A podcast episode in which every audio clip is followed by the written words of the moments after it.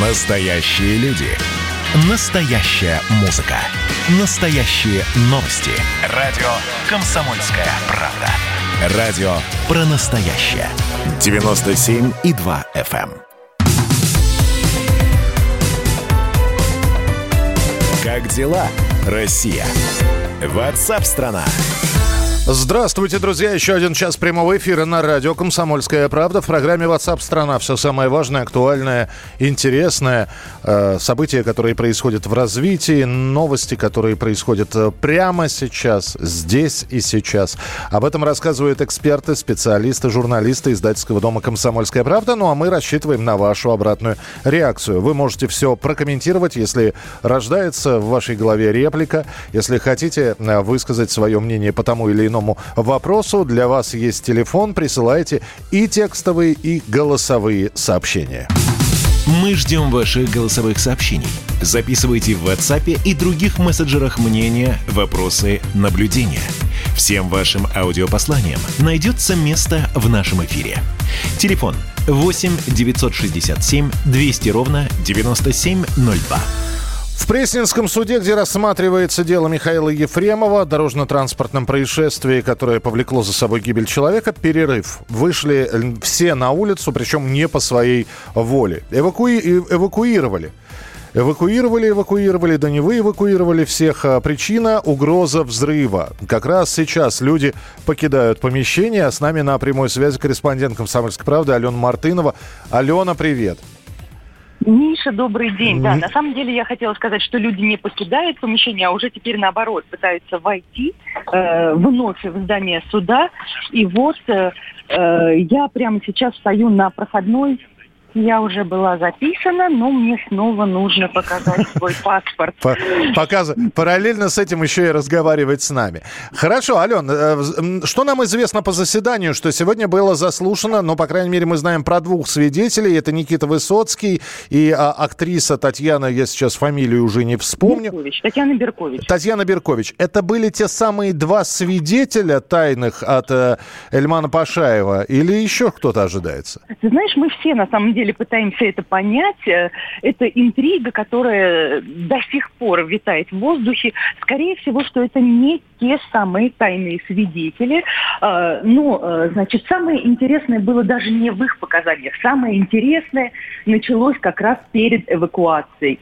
Эльман Пашаев, адвокат Михаила Ефремова, предоставил в суд отчет некого очень титулованного автоэксперта, который буквально по косточкам разобрал экспертизу, автоэкспертизу э, по ДТП, которая делалась ну, в первые часы, в первые дни после аварии. И что там было невероятного? Автоэксперт, тот самый титулованный по фамилии Фиалка, говорит, что автомобилем Гранд Чироки, э, который, как известно, принадлежит актеру Ефремову, могли управлять некие силы извне. Якобы электроника машины так устроена, что с помощью телефона или каких-то друг, э, других гаджетов э, автомобиль может э, выполнять некие команды, например, самопроизвольно ускоряться. И ты знаешь, это был действительно такой очень театральный момент, потому что как раз э, в эти секунды буквально в зале заседаний зазвучал голос из динамиков. Сначала какая-то труба заверещала.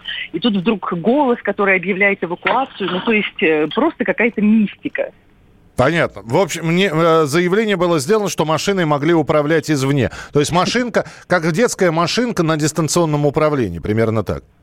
Ну да, примерно так. И сейчас на самом деле все остановилось на том моменте, когда Эльман Пашаев э, э, предлагал суду выслушать этого свидетеля. Он где-то находится здесь готов дать показания. Но, в общем-то, и прокуратура, и сторона потерпевших э, выступают против. Никто не хочет его слушать. Угу. Ну, во-первых, просто хотелось бы, опять же, уровень э, компетентности этого эксперта узнать, потому что сейчас автоэксперт Фиалка вот я в, в Яндексе, пока ты говорила, забил и, и ничего. Так. Ну, то есть э, есть э, нек- некие Владимиры и Вадимы Фиалка, но являются ли они автоэкспертами? Не знаю. Юрий Иванович, Фи... вот что нам известно об этом человеке. Но ты знаешь, его, э, как бы, его статус, его титул, его регалии очень долго перечислял Ильман Пашаев, называл какие-то сложные номера, которые подтверждают его компетенцию, какие-то дипломы зачитывал. Ну, в общем, по крайней мере, у защиты Ефремова э, его компетенция не вызывает никаких сомнений. Фиалка Юрий Иванович, преподаватель Центра профессиональной подготовки университета «Синергия». Это первое, что вылезает. Ну, хорошо, ладно, допустим, автоэксперт фиалка есть. Скажи, пожалуйста, а сегодня по существу дела Михаил Ефремов что-нибудь будет докладывать? Потому что ведь э, предполагалось, что на этой неделе будет осуществлен его допрос. Собственно, да, вот сейчас такая стадия, когда э, сторона защиты Михаила Ефремова вызывает своих свидетелей, э, представляет какие-то свои доказательства. После этого уже должен сам Ефремов выступить, э, потом э, будут прения сторон. И, собственно, все, суд уйдет для того, чтобы подумать и затем огласить э, приговор. То есть... На самом деле дело уже близится к финалу. И э, никто не понимает, как скоро оно закончится, потому что, э, возможно, вся эта информация только в голове у адвоката Эльмана Пашаева. То есть мы спрашиваем его, он уходит от ответа. Мы спрашиваем Александра Добровинского, он говорит, слушайте, ребят, ну, по идее, все уже близится к концу. Если сейчас сенсация обещанная не будет, если тайного свидетеля не будет, то все, уже все Угу. Слушай, ну у меня тогда еще один вопрос. А как Эльман Пашаев по поводу э, своих заявлений о том, что у Михаила Ефремова был инсульт, а, как подтвердилось медицинскими документами, никакого инсульта нет, была такая ишемическая атака. А, и что Эльман Пашаев на эту тему говорит? Э, ну, ты знаешь, э, на самом деле острое нарушение мозгового кровообращения, это по-русски говоря прединсультное состояние. Поэтому, ну вот он, скажем так, немножечко приукрасил, от своих слов он не отказывается. Обычно, когда задаешь такой прямой вопрос, а как же вот вы сказали так, а в документах вот это, э, он высказывает себе какие-то претензии, что, ребята, хватит уже мешать нам работать. Все, что я говорю, всему верьте, остальным не верьте никому. Это лучшая аргументация в споре, да, бе-бе-бе, ответ ответить. Ну, вот это вот. Следующий вопрос без комментариев, и вы мешаете мне работать. Хорошо, Ален, тогда возвращайся в зал заседаний. Я так понимаю, что сегодня, по сути, мы можем услышать приговор, да? Э, ты знаешь, я то ли к сожалению, то ли к счастью не часто участвовала в судебных заседаниях. Я вот больше как-то, да, по светской хронике, поэтому по тусовкам. Э, суд, э, я так понимаю, что должен какое-то время все-таки будет обдумать, обмозговать для того, чтобы изучить еще раз все документы. Там очень много томов уголовного дела, все нужно перечитать, да, все нужно сопоставить. Поэтому Сегодня, я так полагаю, мы никак не можем услышать приговор. Более того, я даже надеюсь, что услышим мы его на следующей только неделе, а не на этой. Надеюсь, потому что ухожу в мини-отпуск и хочу застать приговор. Понятно. Спасибо тебе большое. Алена Мартынова, корреспондент «Комсомольской правды», э, которая была эвакуирована и вот сейчас возвращается в здание. В, в Пресненском суде бомбу не нашли. Это хорошие новости. Заседание продолжается. Это тоже хорошие новости. Ну и дальше, опять же, будем наблюдать. Я напомню, сегодня, значит, Татьяну Беркович, актрису, услышали, услышали актера и режиссера Никиту Высоцкого. Э, последний сказал, Ефремов не извинился, потому что он понимает, что, как говорят, любое ваше слово обернут против вас. Он пытался извиниться, но на него вылились ведра помоев. Ну, я напомню, что на третий день после совершения ДТП Михаил Ефремов действительно записал такое видеообращение. Актриса Беркович в суде сказала, что Ефремов никогда не садился за руль пьяным, а из бара обычно шел пешком. У него там свой маршрут, там каждая собака его знает. Все, опять же, принимается, если бы не кадры видео, где выходящий из бара Михаил Ефремов садится в свою машину. А так вообще вопросов нет. Ну вот бывает, наверное. Всегда шел пешком, а в этот раз решил поехать на машине. Посмотрим, чем завершится сегодняшнее заседание. Будем держать вас в курсе событий. 8 9 6 7 200 ровно 9702.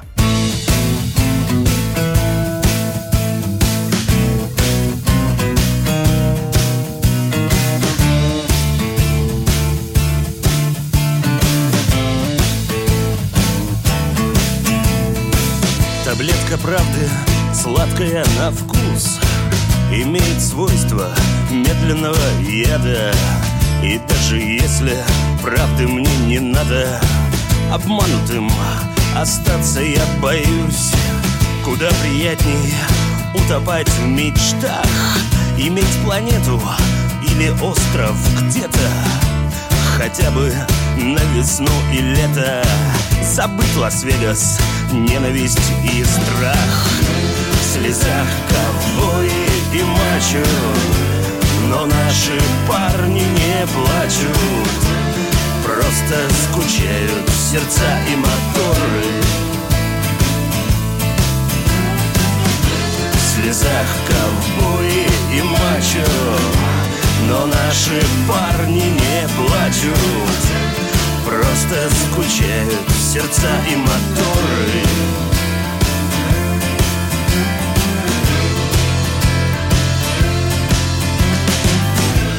Как хочется деньгами рвать карманы На них кормить любовью города Пуская ее прямо в провода На мониторы и телеэкраны. Забыть о голой, некрасивой правде Взамен на голую, красивую любовь Из-за которой незачем лить кровь и слезы проливать они не надо. В слезах ковбои и мачо Но наши парни не плачут. Просто скучают сердца и моторы. В слезах ковбои и мачо Но наши парни не плачут Просто скучают сердца и моторы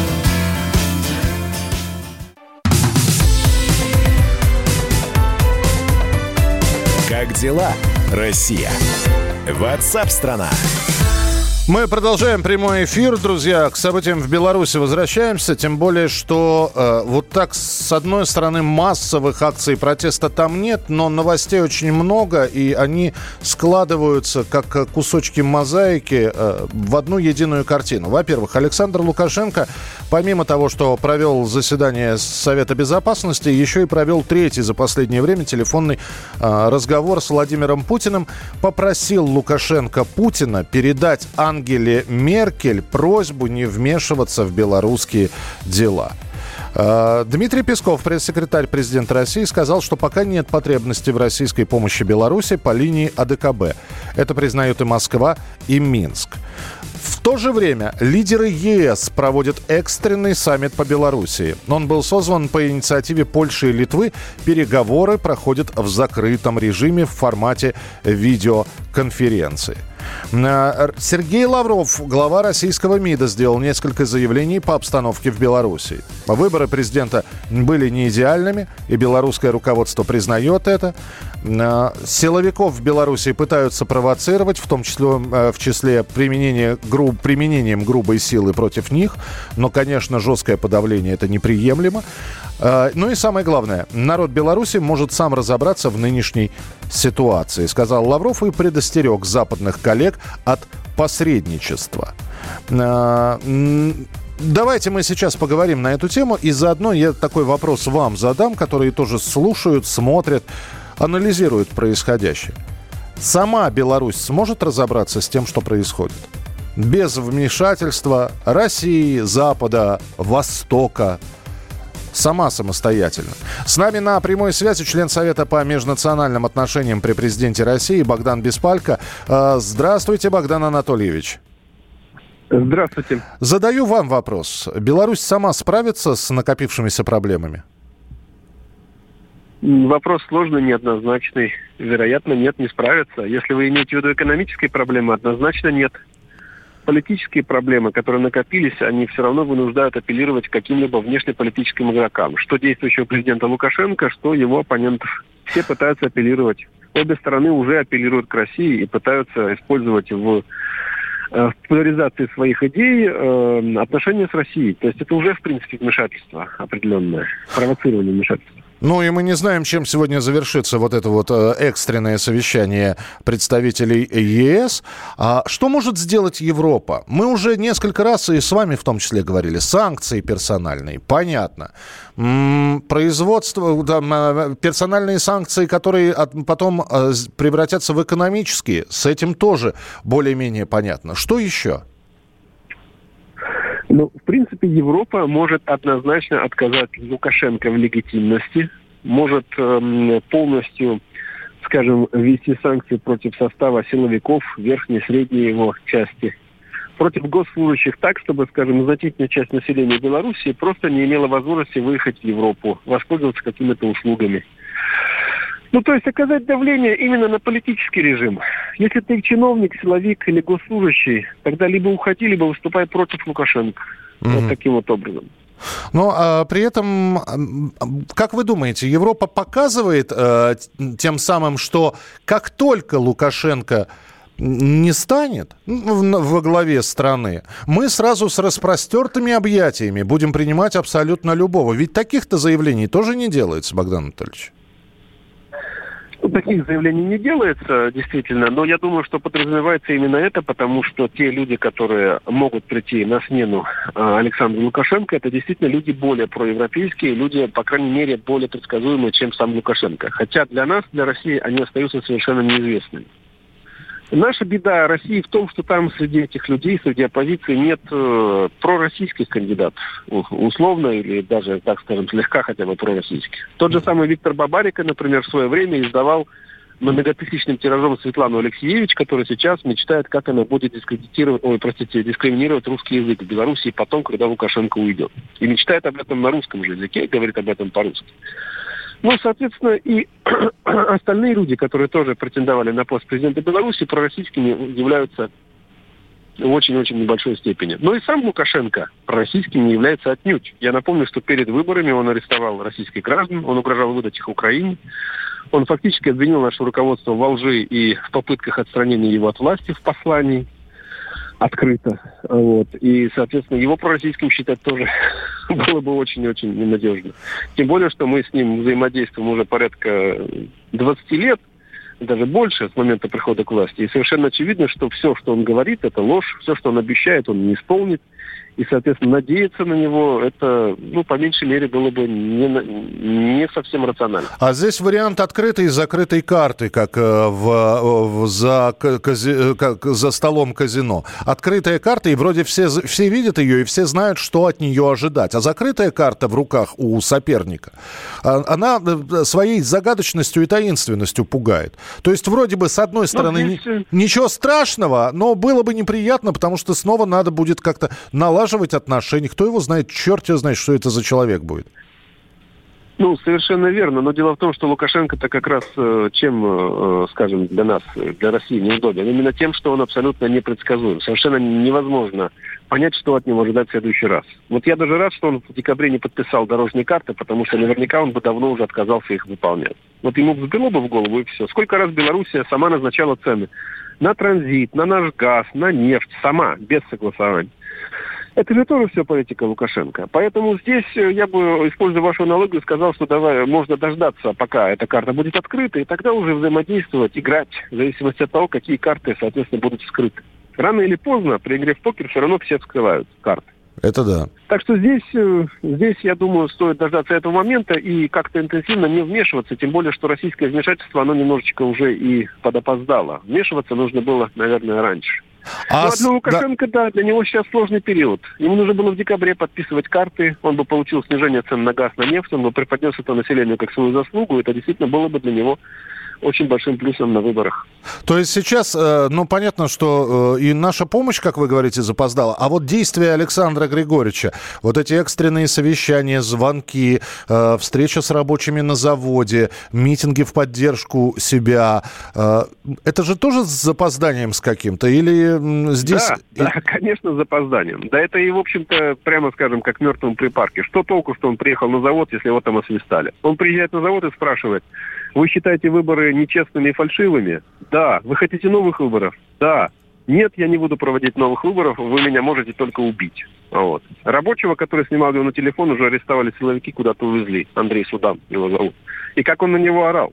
Это народный социалистический президент? Да нет, что вы, это князь какой-то там, не знаю, крепостник, который орет на крепостного своего. Как он посмел там что-то сделать не так.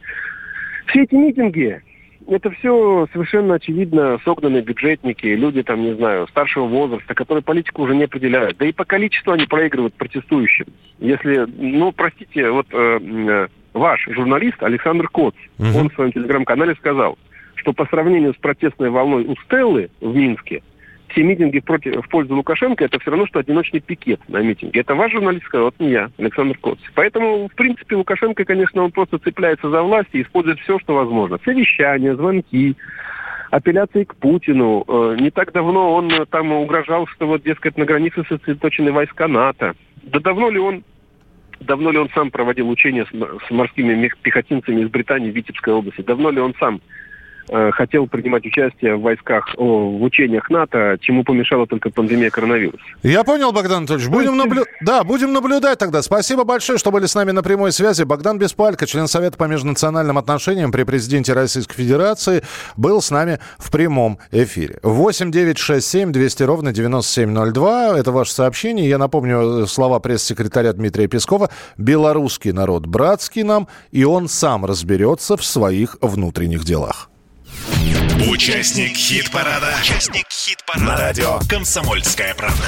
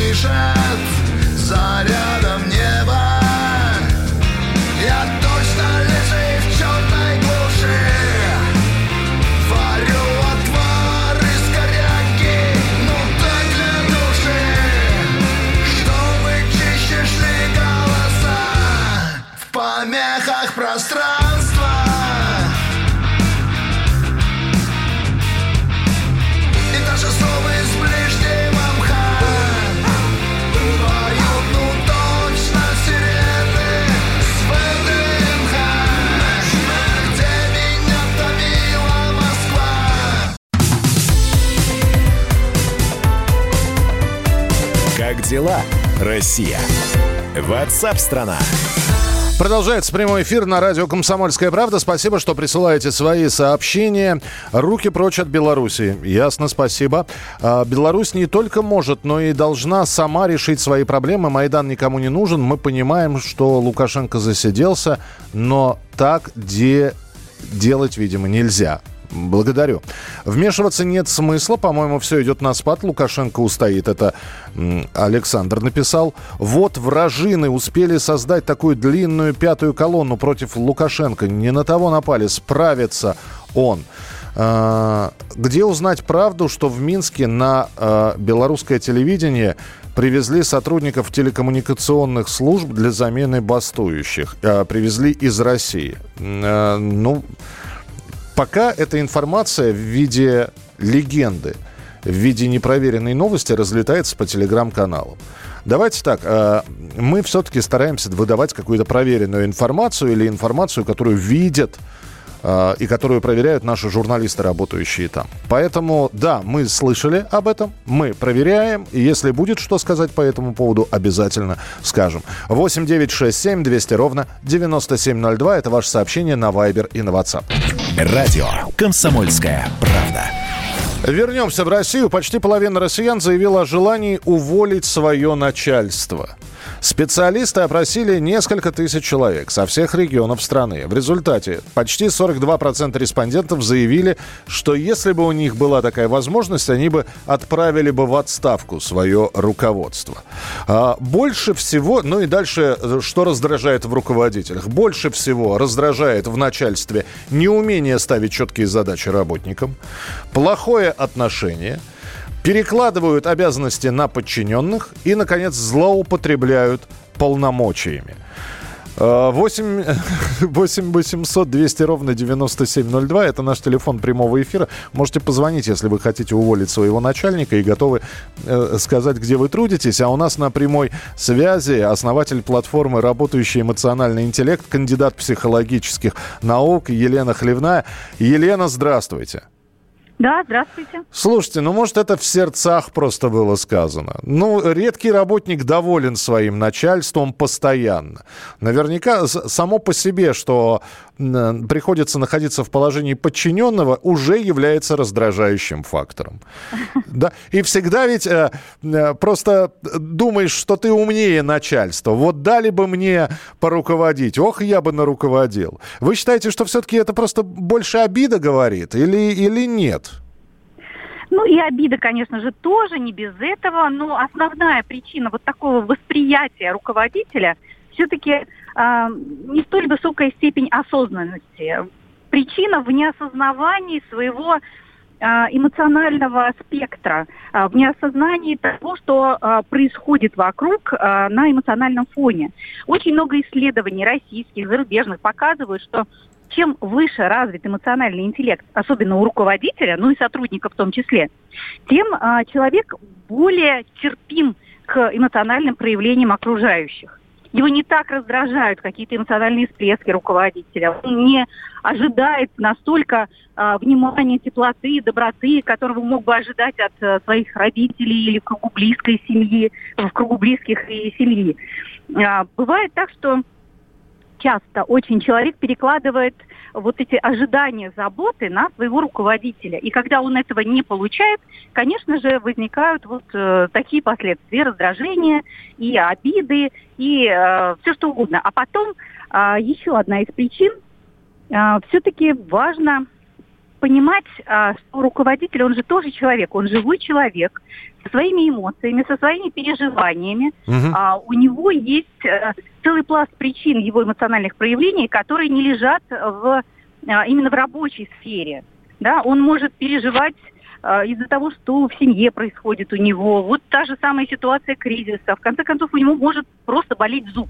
Хорошо, давайте мы тогда начальству сейчас, начальству порекомендуем, э, как снизить градус напряженности. Ну, в первую очередь, конечно же, развивать эмоциональный интеллект.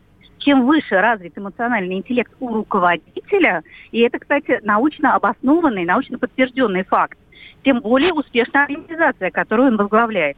И, конечно же, тем меньше конфликтов, тем меньше напряженности, и э, тем меньше а, руководитель вот встревается во всякий раз при интриге и так далее.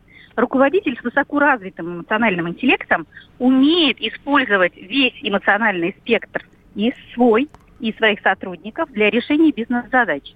Он умеет выстраивать доверительные отношения, он умеет даже деструктивные эмоции направлять конструктивное русло. Елена, я здесь с одним руководителем говорил, он говорит, если я буду слишком лоялен к своим работникам, если я не буду жесток, ну, как жесток с ними, да, они мне просто сядут на шею.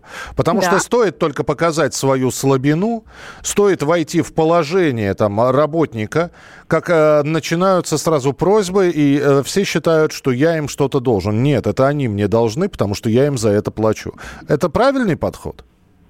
Ну, здесь и да, и нет. С одной стороны, конечно, жесткость нужна, нужен этот стержень руководителя. И хороший руководитель, он не идет на поводу у сотрудников, но он умеет использовать даже такие эмоции, как обида, досада, как злость, для решения бизнес-задач. Это не значит, что он, а, как у нас говорят, прогибается под сотрудников. Да? Это значит, что он умеет конструктивно выстроить взаимоотношения. И а, он умеет направить эмоции не только свои, но и эмоции сотрудников на решение задач бизнеса. Даже такие эмоции, как злость. Злость очень полезная эмоция а, в некоторых ситуациях. Вопрос только в том, а, осознает ли это руководитель и как он умеет этим управлять. И вот здесь чем выше развита способность интеллектуальной обработки информации, которую руководитель получает через эмоциональную сферу, тем более он успешен что подтверждено очень многими и научными, и практическими данными. Уже во многих компаниях внедряются программы по диагностике, во-первых, эмоционального интеллекта, и, во-вторых, по развитию. Потому что а, особенно это важно именно для руководителей. Чем выше уровень эмоционального интеллекта у руководителя, да, тем легче ему справляться со своими непосредственными обязанностями, то есть руководством. Ну, будем надеяться, что сейчас э, руководители вас услышали. Спасибо большое. Елена Хлевная, основатель платформы «Работающий эмоциональный интеллект», кандидат психологических наук. Все это было здорово, но иногда у некоторых начальников, а у некоторых подчиненных тоже бывает зашкаливают эмоции и решаются какие-то вопросы на повышенных тонах. Работники зачастую говорят, он меня не понимает,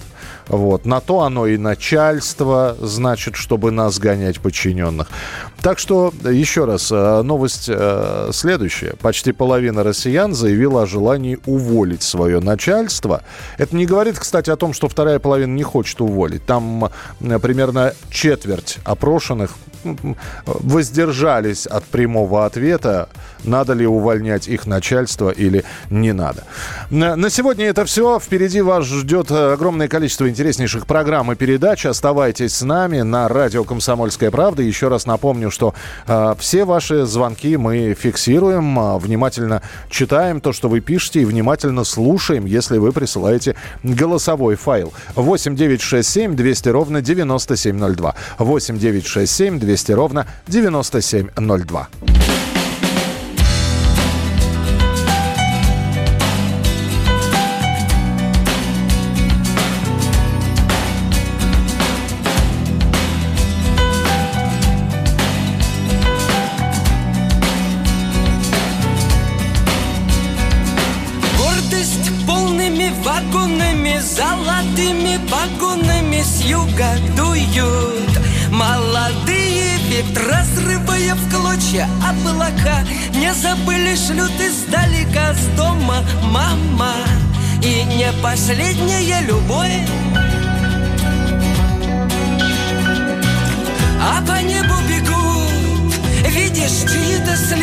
Это может быть ты, это может быть я Это может нас ждут, это может нам поют свои.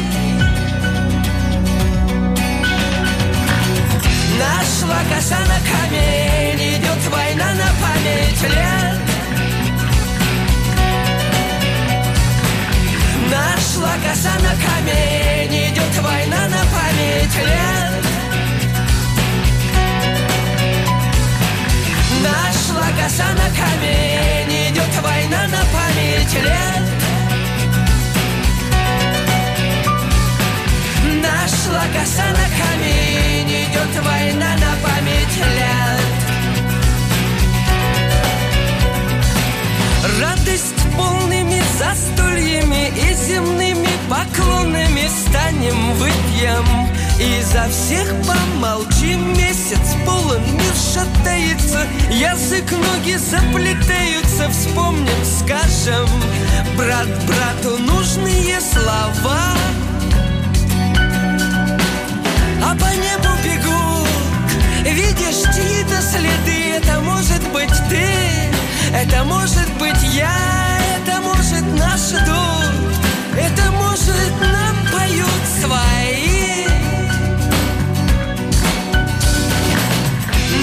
Слагося на камень Идет война на память лет.